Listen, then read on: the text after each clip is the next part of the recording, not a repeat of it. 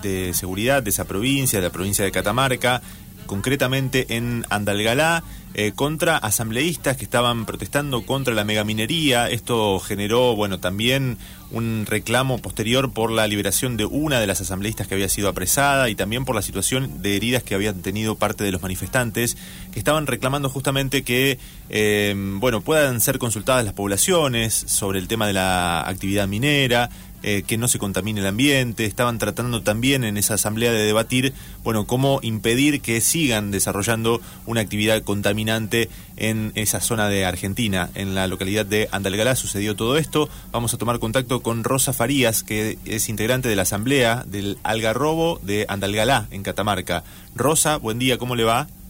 Buen día, ¿cómo le va? Gracias. Este, por, estos minutos con la radio. Nos gustaría conocer cómo ocurrieron los hechos, eh, qué estaba sucediendo cuando los manifestantes eh, estaban haciendo una asamblea y bueno, y llegaron las fuerzas de seguridad. Bueno, mire, yo algunas cosas se las voy a dar precisas. Nosotros tenemos una lucha de 12 años como Asamblea de Algarrobo. Esto viene de más de antes, año 98 más o menos. Pero 12 años de estar en la calle. Eh, este problema se va agudizando a medida de que este, los intentos de, de, de, de exponernos al, a otro emprendimiento de mega minería, esta vez muy cercano a nuestras casas, ¿no?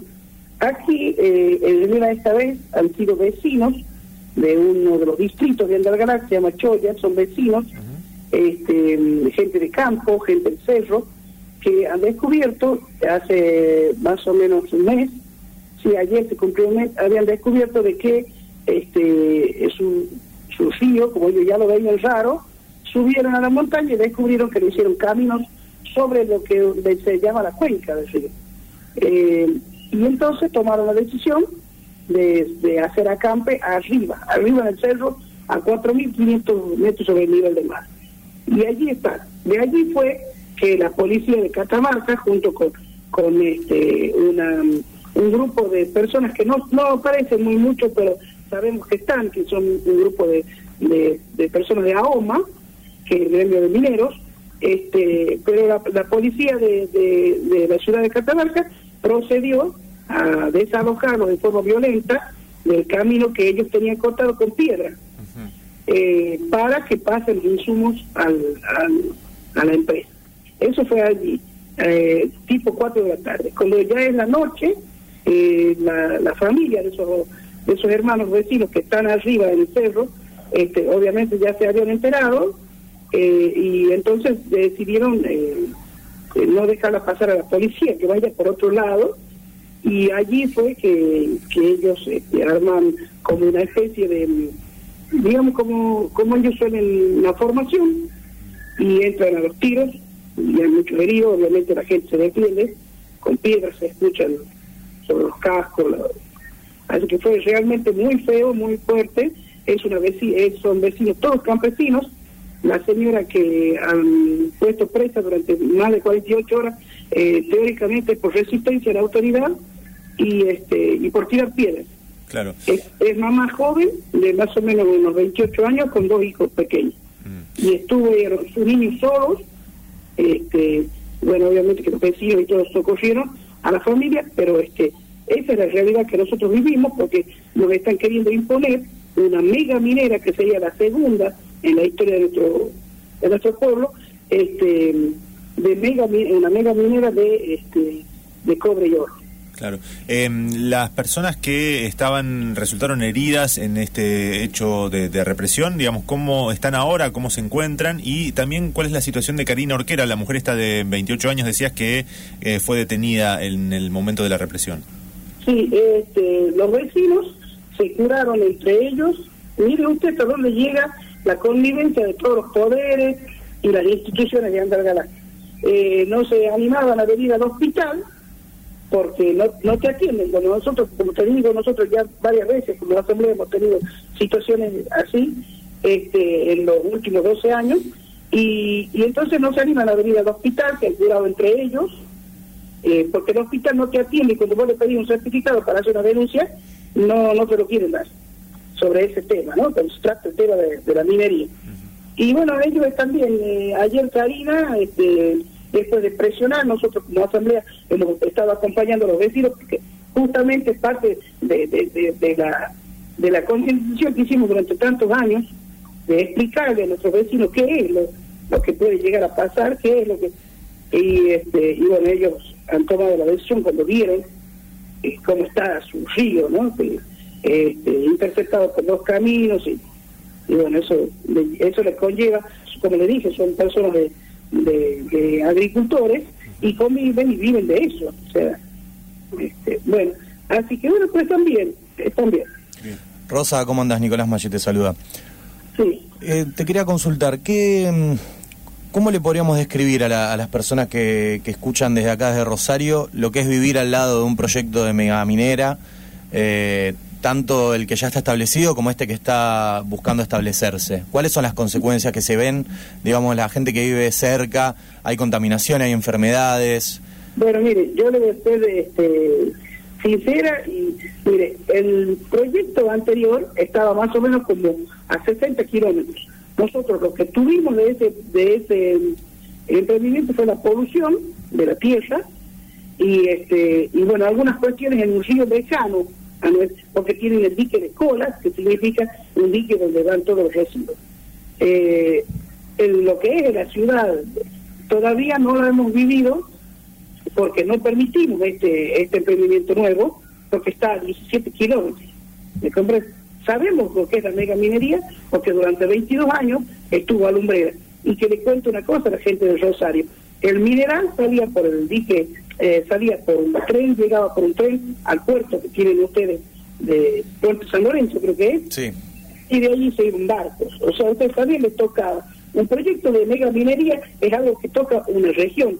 Si bien siempre suena el nombre, digamos, por ejemplo, en este caso de Andalgalá, pero no es solo para nuestro, este, digamos, nuestros circunscritas a nuestras ciudades la situación, el problema es para varios lugares, porque el mineral se va desde nuestra casa con el agua que nos gastan y se va por un caño hasta Tucumán.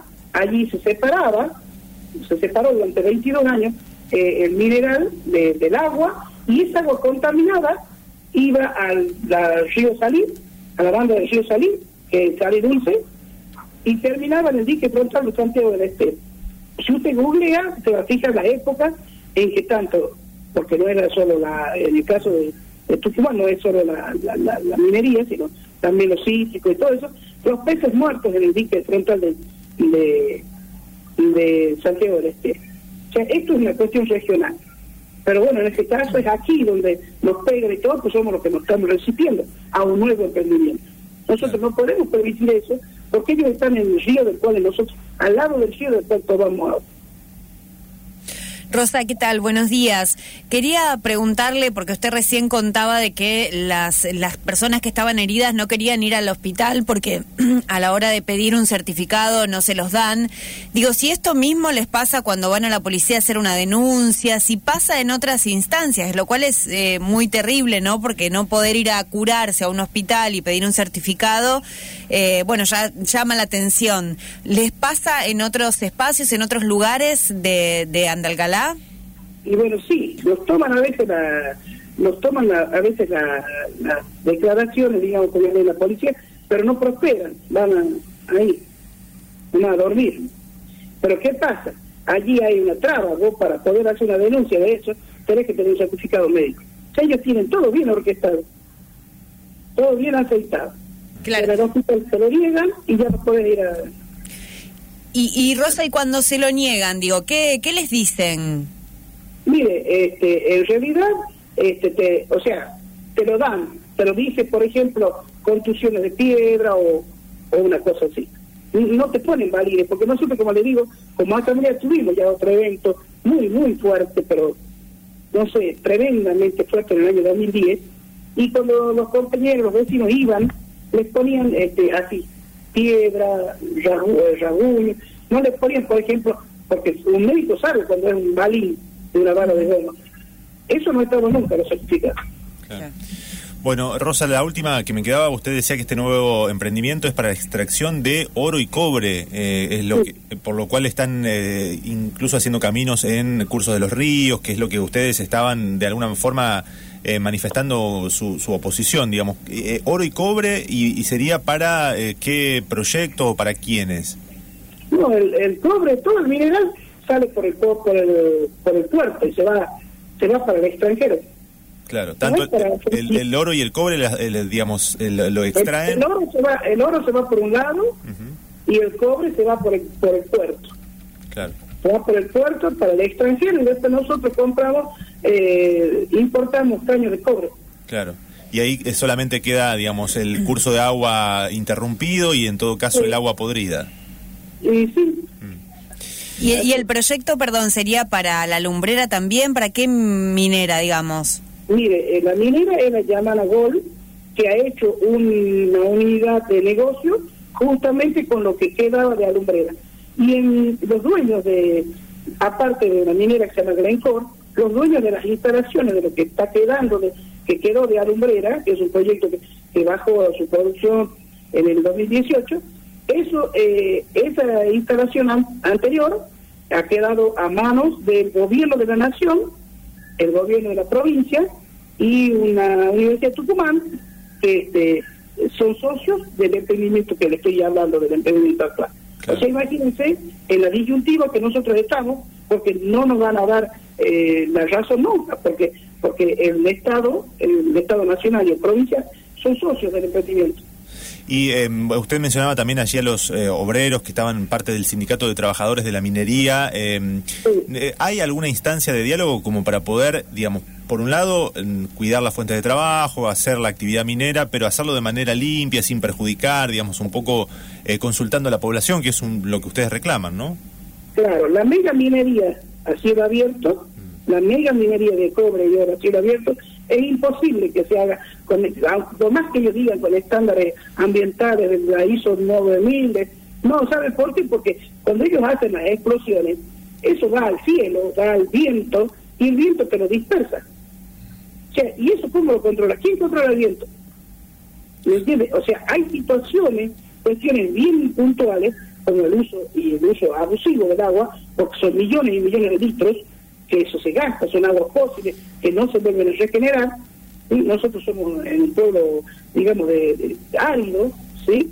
Este, de, de las ciertas subbanderas áridas, entonces este, no tenemos agua, como decir, tiramos por la casa, por la ventana. es todo una situación muy, muy tremenda y sobre todo es la cercanía a la ciudad.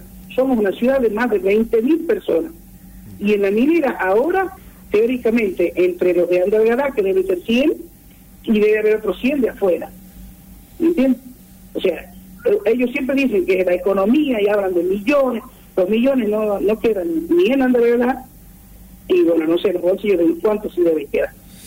Rosa, eh, muy clara, le agradecemos estos minutos con la radio, eh, muy amable. muchas gracias. Hasta luego, buen día. Hablábamos con Rosa Farías, integrante de la Asamblea del Algarrobo de Andalgalá, en Catamarca, sobre la represión de fuerzas policiales de la policía de Catamarca a